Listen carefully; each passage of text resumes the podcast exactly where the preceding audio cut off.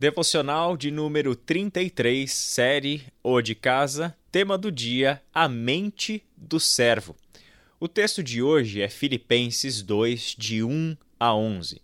Um texto muito conhecido, Caleb, texto que já foi alvo de devocionais nossas em outras oportunidades, em até mesmo outras séries que nós fizemos aqui na Embaviva mas um texto que jamais perde a sua relevância. Né? Uhum. Interessante, Caleb, pensar que o que faz com que um texto bíblico, mesmo escrito há dois mil anos atrás, permaneça tão atual e permaneça sendo evangelho, ou seja, boa notícia, né? Como se fosse a notícia do jornal do dia, né? Uma das coisas, Caleb, que eu gosto de pensar é o que faz com que o texto bíblico permaneça tão atual é a forma como ele ainda foi pouco experimentado e vivido, praticado, mesmo que os seus conceitos já tenham sido compreendidos por nós. Podemos até entender um texto bíblico, mas a gente percebe que textos como, por exemplo, Filipenses 2, de 1 a 11, se trata muito mais do que entendê-lo. Se trata de uma prática de vida tremendamente desafiadora e que ainda foi em termos históricos, né, olhando dois mil anos de existência de um texto, e ainda foi pouquíssimo praticado, Caleb. Pessoas que de fato tenham vivido a plenitude do que Jesus né, coloca como sua experiência de vida e que foi traduzido e aplicado por Paulo dessa forma, ainda é uma experiência a ser vivida por nós.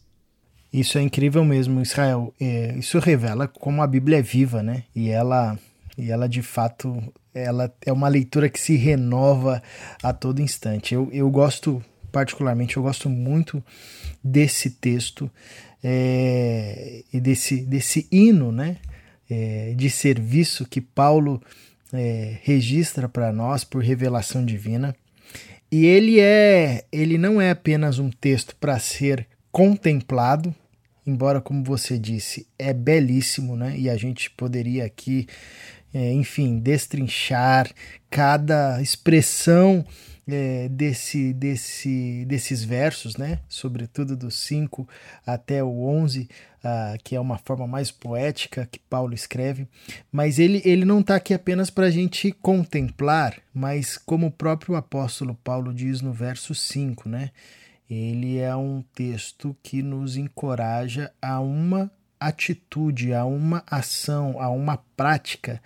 E essa atitude, essa ação e essa prática não, não é nada mais, nada menos do que a atitude de Jesus, né? Paulo ele é, sinaliza no verso 5 é, para que nós, nos encorajando, né, para que nós tenhamos a mesma atitude que Cristo Jesus, a mesma é, mente, o mesmo espírito que teve Cristo Jesus. E é interessante é, porque Paulo está aqui falando num contexto de relacionamentos para esses irmãos, né?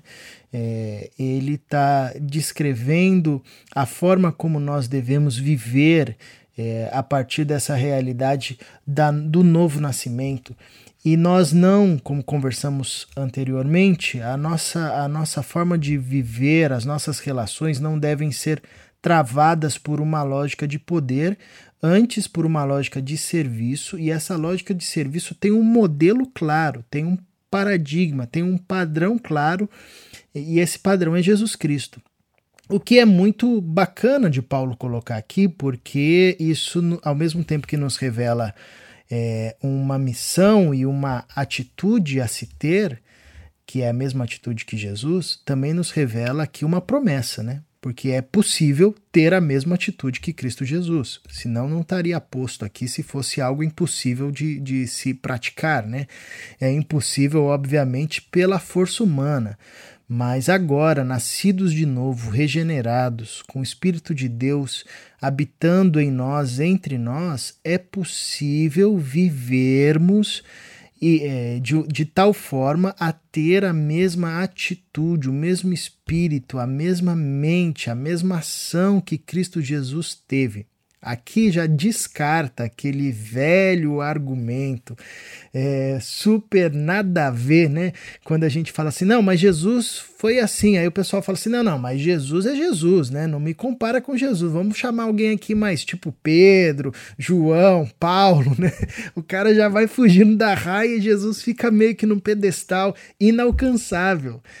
A gente sabe que isso é uma tolice, né? Que, que a todo instante a gente é bombardeado com a boa notícia de que Deus deseja formar em nós o caráter de Jesus. E Paulo está aqui nesse belíssimo texto dizendo: olha, vocês podem ter a mesma atitude que Jesus teve, vocês devem ter a mesma atitude que Jesus teve. Isso é presente de Deus para vocês por meio do Espírito, tá, tá à disposição de vocês. Então tenham a mesma atitude que Jesus teve. Eu acho isso muito bacana. É bacana, Caleb, até mesmo porque essa atitude de Jesus, né, de embora ser Deus, né, não considera que o ser igual a Deus é algo que tem que se apegar, que deve se apegar, mas se esvazia, né, a si mesmo e assume uma posição de escravo, de servo. E aí toda a sequência belíssima desse hino que vai do versículo 6 até o versículo 11, né? Esse Jesus que se faz servo, né? Interessante porque isso chega até nós, nos versículos 1 até 5, de uma forma tremendamente prática, com coisas que a gente é, é ler e obedecer, é ler e reproduzir no cotidiano. Né? Ele deixa muito claro: olha, concordem sinceramente uns com os outros, amem-se mutuamente, trabalhem juntos com a mesma forma de pensar em um só propósito, não sejam egoístas, nem tentem impressionar ninguém Sejam humildes, considerem os outros mais importantes do que vocês, não procurem apenas os próprios interesses, mas preocupem-se também com os interesses alheios, tenham a mesma atitude demonstrada por Cristo Jesus.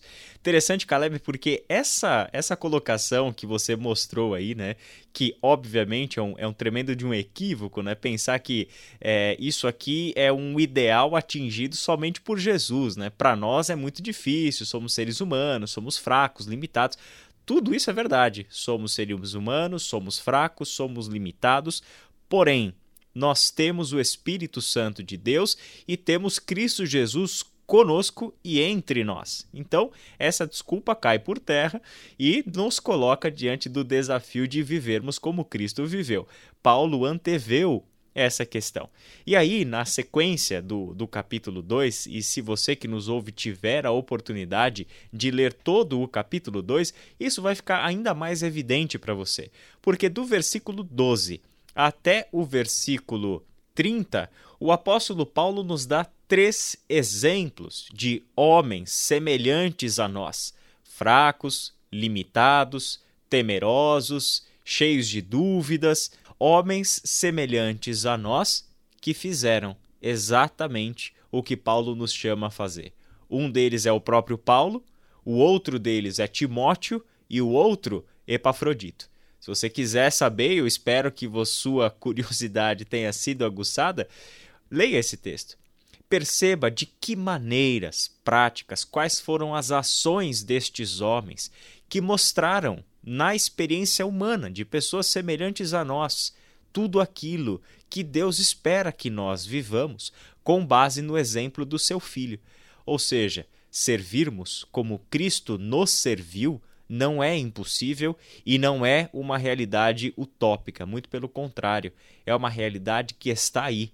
Basta haver da nossa parte uma disposição reverente, com temor, de viver como Deus espera que vivamos, com base no exemplo de Cristo e no poder do Espírito Santo de Deus que habita em nós. Amém, Israel. Que Deus nos permita, nos conduza, nos instigue a todo instante a vivermos essa, essa realidade e a caminharmos por essa trilha.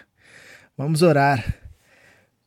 Paizinho, obrigado, porque o teu filho nos dá o exemplo, nos prepara o caminho um caminho possível de trilharmos pela tua força, pelo teu poder que opera em nós.